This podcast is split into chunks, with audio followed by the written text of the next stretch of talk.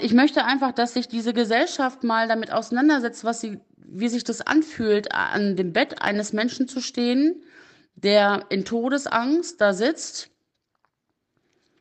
und nicht weiß, ob er das überleben kann, der darum bittet, bei ihm zu bleiben, obwohl er da in der Isolation ist und ich zum nächsten Patienten muss, der die Hand festhält, der einen am Bett festhält, der fragt, werde ich das überleben? Werde ich hier sterben? Was wird jetzt hier passieren?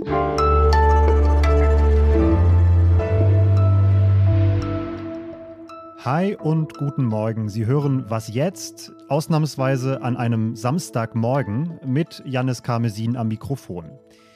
Wir sind ja eigentlich der Nachrichtenpodcast von Zeit Online. Wir schauen also auf die Schlagzeilen des Tages. Aber wer uns regelmäßig hört, der wird es schon wissen. In unregelmäßigen Abständen schauen wir auch hinter diese Schlagzeilen und berichten zurzeit vor allem, wie Menschen in Deutschland mit der Pandemie leben. Und heute schauen wir an den Ort, wo die Corona-Krise in Deutschland vermutlich am stärksten sichtbar wird und leider auch, wo sie die meisten Opfer fordert. Es geht heute um die Situation auf den Intensivstationen. Die Betten werden knapp, die Patienten jünger. Die Corona-Pandemie zeigt fatale Folgen, gerade auf den Intensivstationen. Zu vielen Städten, die geht hier wirklich nahezu senkrecht nach oben. Wir laufen in einen drohenden Kollaps und das Personal, das wäre eh schon lange an der Kapazitätsgrenze. Die Ärztinnen und Ärzte Daher werden nicht müde zu warnen, dass die Intensivstationen die Lage spitzt sich dramatisch und ihr Personal zu. bald keine Kraft mehr haben werden. Jeden Tag aufs Neue. Werbung Diese Woche in der Zeit? Die Bücher des Frühlings. 16 Seiten blühende Fantasie. Von gefährlichen Liebschaften, einer Flucht auf dem Mississippi und magische Erzählkunst. Das Literaturspezial zur Buchmesse in Leipzig. Die Zeit, Deutschlands größte Wochenzeitung. Jetzt am Kiosk oder direkt bestellen unter zeit.de/slash bestellen. Die Krankenhäuser und die Intensivstationen im Speziellen arbeiten seit vielen Wochen, seit Monaten am Limit.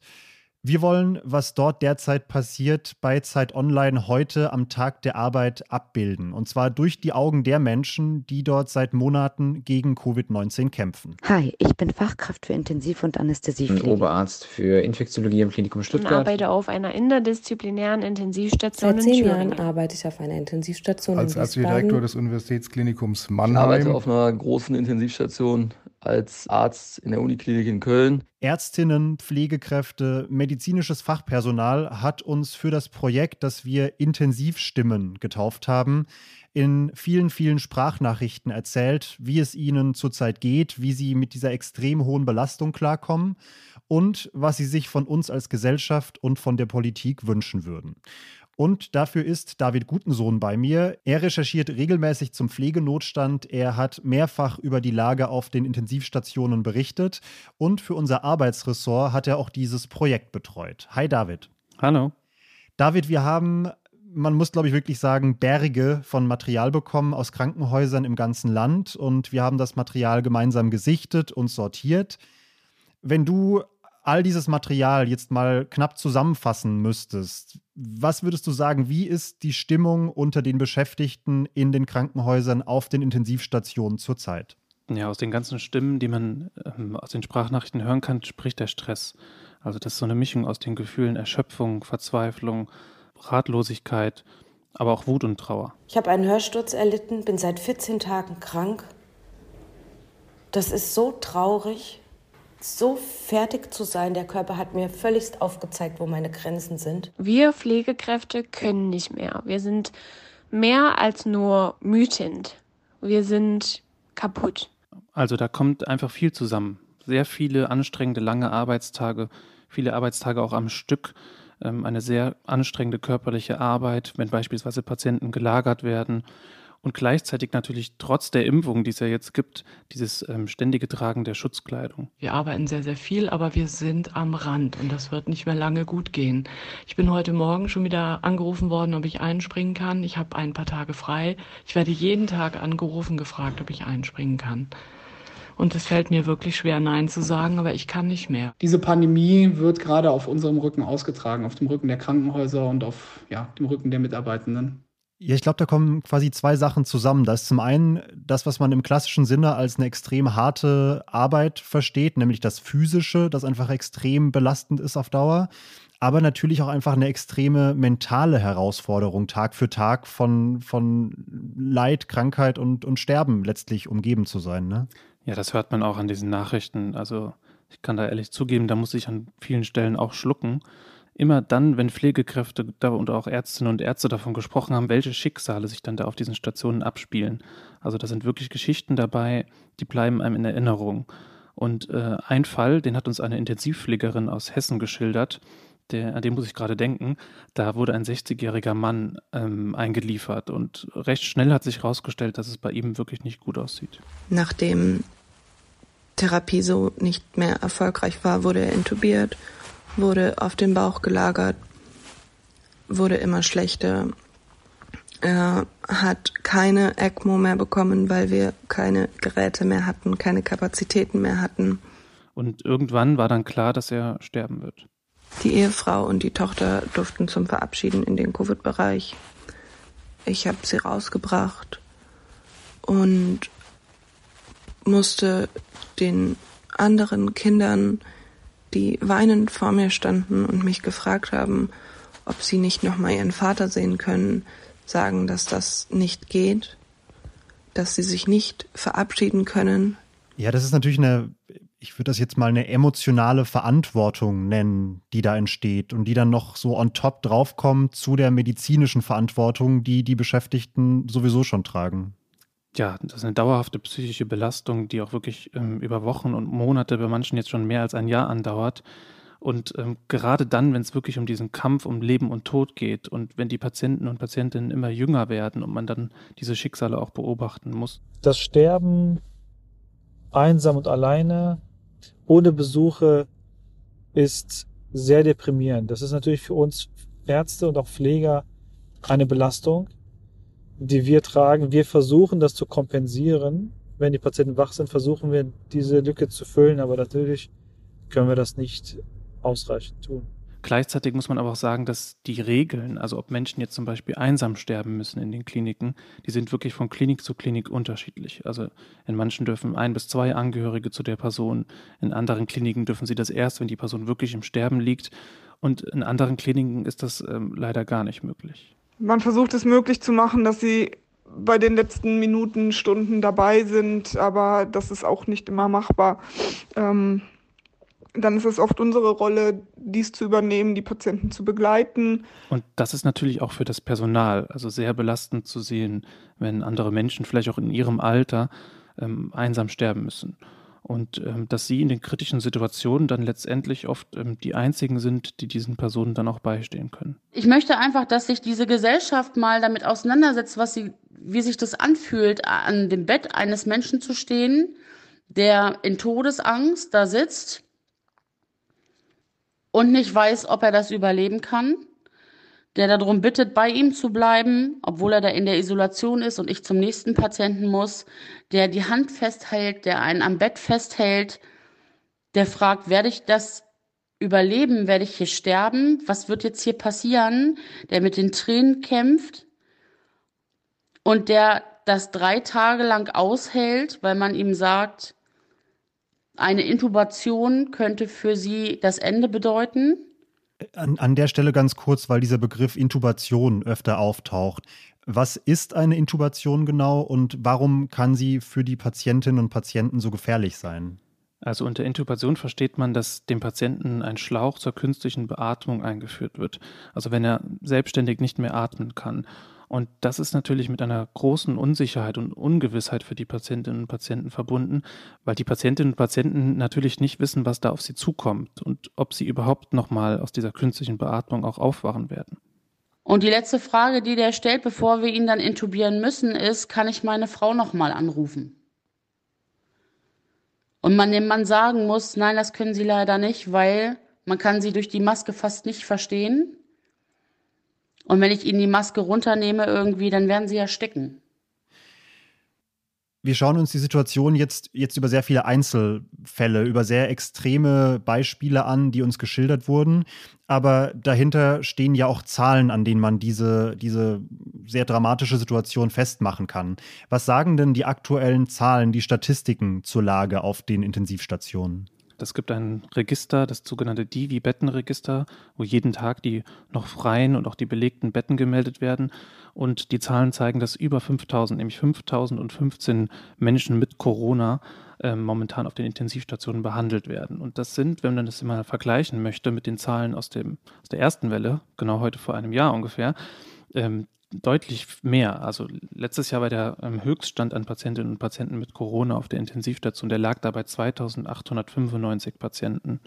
Ähm, also schon eine deutliche Steigerung. Also etwa die Hälfte, ne? Genau. Und trotzdem muss man aber sagen, dass, dass das natürlich regional sehr unterschiedlich und verschieden ist. Also es gibt Kliniken, und das, das zeigen wir auch in unserer Sammlung, das haben wir auch in den Sprachnachrichten gehört, die sind wirklich noch nicht an der Kapazitätsgrenze angelangt.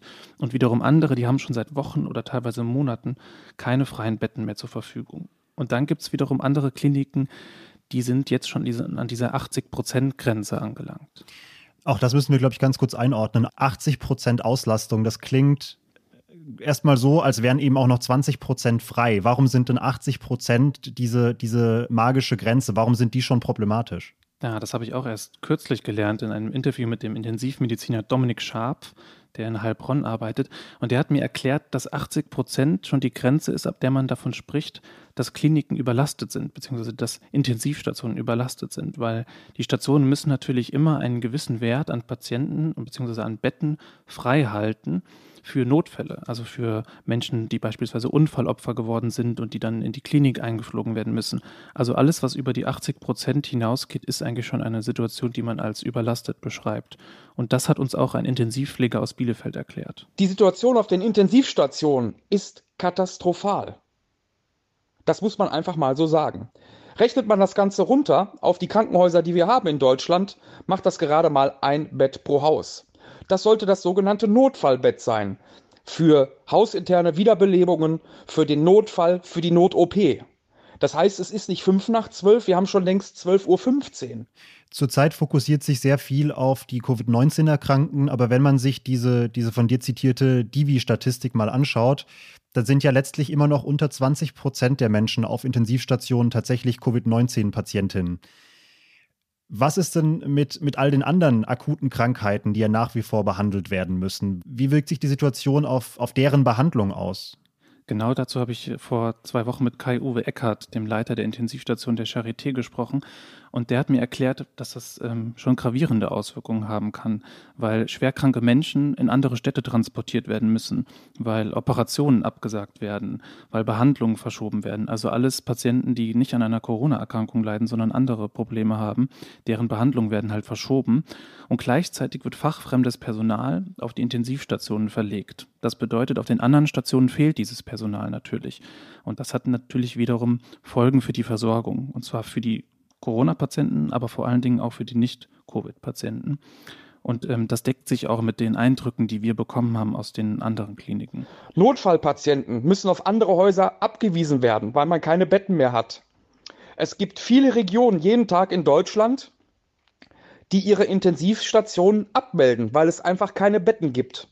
Und dann sind wir in der Situation, wo dann der akute Herzinfarkt aus Köln einfach mal nach Essen oder nach Dortmund gefahren werden muss, weil es einfach ansonsten kein Intensivbett gibt für diesen Patienten. Stellen Sie sich vor, bei Ihnen wäre gerade eine sehr schwere Erkrankung diagnostiziert worden, aber es kann Ihnen niemand genau sagen, wann Sie operiert werden können.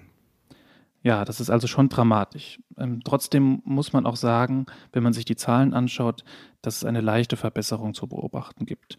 Ähm, die Zahlen, die steigen nicht mehr ganz so stark an und die haben sich in den letzten Tagen ungefähr bei 5000 Intensivpatienten bundesweit eingependelt. Dann, dann nur ganz kurz, woher kommt dieser ja, minimal positive Trend, also die, dass die Zahlen zumindest nicht mehr stark steigen? Spürt man da schon die, die jüngsten Corona-Verschärfungen oder wie ist das zu erklären? Also diese Bundesnotbremse, die verabschiedet wurde, die kann man da noch nicht spüren. Also dafür ist es noch viel zu früh, denn der Effekt dieser Gesetze, der Effekt dieser Schließung, der kann sich erst in ein paar Wochen auf den Intensivstationen zeigen. Das ist immer erst verzögert, weil natürlich Menschen erstmal ähm, erkranken müssen, bevor sie auf die Stationen gelangen. Trotzdem zeigt sich aber ein anderer Effekt, den haben wir auch schon im vergangenen Jahr gesehen vor diesen Lockdowns, die beschlossen wurden. Und zwar, dass wenn in der Gesellschaft viel über Lockdown, viel über Schließungen debattiert wird und das eine wichtige Rolle spielt, sich die Leute automatisch vorsichtiger verhalten, also Kontakte meiden und gemeinsam sozusagen dazu beitragen, dass die Zahlen sinken, bevor überhaupt das Gesetz greift. Und gleichzeitig, und das ist natürlich eine gute Nachricht, können wir jetzt sehen, dass es einen Impfeffekt auf die Entwicklung der Fallzahlen gibt und dass es langsam etwas besser wird. Jetzt ist klar, aktuell durch die Corona-Pandemie, die jetzt leider Gottes auch schon verdammt lange andauert, haben wir temporär eine extreme Verschärfung der Situation. Aber was immer wieder in den Nachrichten durchklingt, ist auch, dass dahinter eine viel größere, eine systemische Krise, würde ich es jetzt mal nennen, steckt, die uns noch sehr lange begleiten wird und die uns auch schon sehr lange begleitet. Bei mir ist da eine Stimme ganz besonders hängen geblieben, und zwar diese hier. Ich bin selber an einem Punkt, wo ich mich gefragt habe, geht das hier so noch weiter? Kann ich mich damit noch identifizieren oder nicht? Und obwohl ich den Job aus tiefstem Herzen liebe und eigentlich gar nichts anderes machen wollte, habe ich mich jetzt entschieden, mich beruflich umzuorientieren und mich gefragt, wofür mein Herz noch schlägt. Weil ich einfach fühle, dass ich mich nicht mehr mit dem, was da passiert, identifizieren kann. Ja, das ist auch kein Einzelfall stimmen wie diese. Es gibt sogar einen Begriff dafür, den sogenannten Flexit. Also das bedeutet, dass Menschen aus diesem Pflegeberuf aussteigen, sich aktiv entscheiden, etwas anderes zu tun. Und das haben im Zeitraum zwischen dem Pandemiebeginn vergangenen Jahres bis zum Herbst, also wirklich in einem nicht so großen Zeitraum, äh, bereits 9000 Pflegefachkräfte getan. Die haben gesagt, ich möchte nicht mehr in diesem Beruf arbeiten. Und es gibt jetzt auch eine aktuelle Umfrage, die sagt, dass 30 Prozent der Menschen, die in nichtärztlichen Berufen auf den Intensivstationen arbeiten oder auch in Notaufnahmen und im Rettungsdienst, dass die in den kommenden zwölf Monaten ihren Beruf aufgeben wollen. 30 Prozent, also jeder oder jede dritte, mhm. äh, ich würde schätzen, nichtärztliche Mitarbeitende sind vor allem Pflegekräfte. Mhm, in der Tat. Und die Personen, die sagen immer mehr, und das taucht auch in unseren Nachrichten auf, die wir hören konnten, ich kann unter diesen Bedingungen und unter diesem Druck nicht mehr arbeiten. Okay, aber diese Zahl finde ich wirklich heftig. Ich meine, klar, Umfrage ist Umfrage, Realität ist Realität, aber wenn wirklich jede oder jeder Dritte diesen Job verließe, da würde doch das Krankenhaussystem zusammenbrechen im Endeffekt, oder? Ja, das wäre auf jeden Fall fatal. Und gleichzeitig würde das natürlich so einen Teufelskreis einleiten, weil immer mehr Menschen, die den Beruf verlassen, tragen dann dazu bei, dass natürlich die Arbeitsbedingungen weiter unattraktiv werden. Also das, was die Pflegekräfte ja vor allen Dingen stört, ist ja, dass es zu wenige Kolleginnen und Kollegen gibt. Und wenn noch mehr Kolleginnen und Kollegen diesen Job aufgeben, dann kann sich ja an den Arbeitsbedingungen nichts verbessern. Und das Problem ist auch kein neues und das begleitet die Menschen immer wieder und schon ziemlich lange und hat sich in der Pandemie auch verschärft. Unser Gesundheitssystem ist nicht erst seit gestern vollkommen kaputt, das ist schon lange bekannt. Der Pflegenotstand ist schon lange bekannt. Unsere Regierung ist seit 16 Jahren in der Regierungsverantwortung und es hat sich nichts getan. Ich frage mich, wer soll alle kranken Menschen, alle pflegebedürftigen Menschen in Zukunft pflegen? Wenn so viele Leute von uns weiterhin aus der Pflege aussteigen, sich anders orientieren, weil sie einfach nicht mehr können. Okay, also er unterstreicht das quasi. Es ist eben kein temporäres, sondern ein, ein systemisches Problem. Ja, also die Aussage würde ich auch unterschreiben und man kann tatsächlich diese ganzen Fehlentwicklungen auch zurückführen und zwar auf die Einführung der Fallpauschalen Anfang des Jahrtausends. Fallpauschalen bedeutet, dass Operationen und Behandlungen seitdem nur noch pauschal bezahlt werden. Das bedeutet, es gibt keine Tagessätze mehr und das hat früher wurde das so finanziert, dass sozusagen auf die Zeit, die Patientinnen und Patienten im Krankenhaus verbracht wurden, dass das finanziert wurde. Heute wird nur noch ein pauschaler Betrag bezahlt. Okay, und das heißt dann natürlich, dass es für die Kliniken sehr unattraktiv ist, Menschen lange zu behandeln, weil es gibt halt nicht mehr Geld. Also es ist unabhängig vom, vom genauen Aufenthalt, gibt es halt einen festen Betrag. Genau, das hat sich tatsächlich geändert. Das war früher nämlich nicht so. Also früher durften Kliniken keine Gewinne machen, heute müssen sie das, weil sie alle diesem Gewinnstreben untergeordnet sind. Und das gilt auch für die gemeinnützigen Einrichtungen, für die kirchlichen oder die städtischen Träger. Alle sind diesem Profitsystem sozusagen unterworfen was ja ziemlich verrückt ist, weil wer würde denn fordern, dass Schulen oder die Feuerwehr profitabel sein sollen? Und welche Folgen hat das dann so konkret im, im Klinikalltag für die Beschäftigten? Ja, das hat tatsächlich Folgen für das Personal, weil wo kann man am leichtesten einsparen, um Rendite und Gewinne zu machen? Meistens bei dem Personal. Und das findet in der Pflege auch statt. Das kann man auch beobachten, wenn man sich die Zahlen anschaut, dass immer mehr Pflegestellen gestrichen wurden in den letzten 20 Jahren und dass sich dadurch natürlich dann wiederum die Arbeitsbedingungen verschlechtern. Und wir sind momentan an einem Status angelangt, in dem in Deutschland eine Pflegekraft auf 13 Patienten kommt, also 13 Patienten in ihrer Schicht ähm, versorgen muss. Und das ist im OECD-Vergleich ein wirklich schlechter Wert. Und darüber klagen auch die Pflegekräfte immer häufiger und sie fordern auch Verbesserungen. Wir sind Menschen, die eine extrem hohe Belastung haben und die für selbstverständlich gehalten werden. Und ich würde mir wünschen, wenn die Politik das nicht so selbstverständlich ansehen würde, dass wir da sind. Dass es in solchen Situationen wie jetzt, wo ständig von Ausnahmezustand geredet wird, auch die Ausnahme in unserem Beruf gesehen wird. Was ich mir jetzt in Zukunft wünsche, ist einfach von der Politik, dass wir viel, viel mehr ähm, Aufmerksamkeit für, für die Berufe in den Krankenhäusern schaffen, dass wir Gelder zur Verfügung stellen und vor allen Dingen die jungen Leute in die Berufe kriegen und Menschen, die aus diesem Beruf ausgetreten sind, dass wir die auch wieder ähm, zurückholen. Ja, da klingt das Thema Wertschätzung durch, dass, dass die Beschäftigten auch einfach Aufmerksamkeit lenken wollen auf das, was sie leisten und auf das, was sie tun, wo eben schon die Arbeitsbedingungen und die Bezahlung so schlecht sind. Inwiefern sehen wir denn, dass sich da was bewegt, dass die Politik tatsächlich aufmerksam wird auf diese Probleme und versucht, sie zu lösen? Ja, es hat ja in der Pandemie tatsächlich so viel Aufmerksamkeit für die Pflege gegeben wie noch nie. Trotzdem hat sich politisch wenig verändert. Also es wurde eine generalisierte Pflegeausbildung verabschiedet. Die Pflegemindestlöhne sind leicht gestiegen. Gleichzeitig ist der ähm, Pflegetarifvertrag in Deutschland gescheitert. Also der Minister Spahn hat sich ja schon bei seinem Antritt sozusagen das Thema Pflege auf die Fahnen geschrieben und gesagt, er will da eine große Reform verabschieden. Die ist bis heute nicht gekommen. Und ob die noch vor dem Sommer, so wie das jetzt angekündigt wurde, kommt, ist tatsächlich sehr unsicher und unklar. Und man fragt sich jetzt natürlich, ähm, ob sich dieser Applaus, den es in der Krise gab, ob sich der jetzt irgendwie auch ausbezahlt. So oder so klingt das Ganze so, als äh, würde es uns noch bis zur Bundestagswahl und weit darüber hinaus beschäftigen, schätze ich mal. Hm. Ja, davon gehe ich auch aus. Es wäre tatsächlich unvorstellbar, dass das Thema Pflege im Wahlkampf keine große Rolle spielt. Auch äh, Kanzlerkandidatin Baerbock von den Grünen hat das ja schon angekündigt und in ihrer Antrittsrede die Pflege recht früh und prominent erwähnt und gesagt, dass sie sich dafür stark machen will. Ein Land, in dem Pflegekräfte wirklich Zeit und vor allen Dingen Ressourcen haben, sich um die Menschen zu kümmern. Und sie ist da, glaube ich, auch nicht die Einzige. Also auch die SPD wird das zum Wahlkampfthema machen und will soziale Berufe ja auch aufwerten. Was die CDU davor hat, ist natürlich noch unklar. Die haben ja noch kein Parteiprogramm. Aber eins ist klar, also die kommende Bundesregierung wird nicht umherkommen, das Thema Pflege anzugehen. Die sind gezwungen zu handeln. David, ich danke dir vielmals. Gerne. Denn an dieser Stelle endet diese Sonderfolge von Was jetzt? Ganz wichtig, was Sie hier gehört haben, waren nur Ausschnitte aus dem Material, das wir gesammelt haben. Es gibt noch mehr und das haben wir auf Zeit Online bereitgestellt. Da sind es insgesamt 50 Stimmen von Oberärztinnen, Pflegedienstleitern, Pflegekräften und so weiter. Schreiben Sie uns bei Redebedarf gerne eine E-Mail an wasjetzt.zeit.de.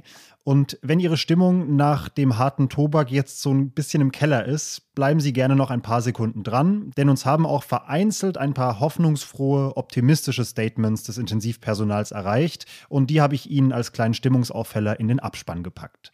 Mein Name ist Janis Karmesin. Ich wünsche Ihnen ein wunderbares erstes Maiwochenende und sage ciao und bis bald.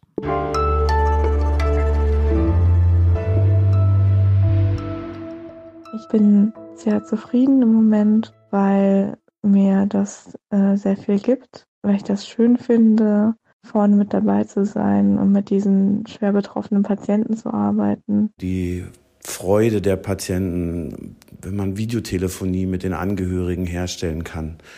Oder aber auch die Dankbarkeit, wenn Angehörige dann doch nochmal auch unter der Einhaltung der Hygienemaßnahmen persönlich Abschied nehmen können. Gerade in dieser Zeit haben wir eigentlich gemerkt, dass es umso wichtiger ist, dass man ein starkes Team hinter sich hat. Und ich glaube, genau das haben wir für uns auf dieser Corona-Intensivstation gelernt.